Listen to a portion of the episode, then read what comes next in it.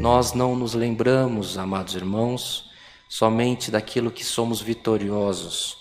porque parece que a nossa vida é de insucesso em insucesso, porque é assim a mente humana. A nossa mente ela tarda em se lembrar das coisas, das coisas boas, mas ela registra permanentemente tudo aquilo que vai mal e todas as vezes nós nos apresentamos na casa do Senhor com petições, com lamentos. É fato que nós damos graças de contínuo ao Eterno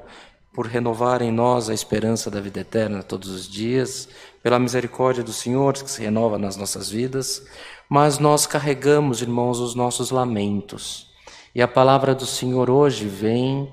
não precisa de muito tempo, não precisa de muitos versos, assim como a parábola da ovelha que se perdeu, o Senhor, irmãos, ele vai buscar aquilo que está perdido.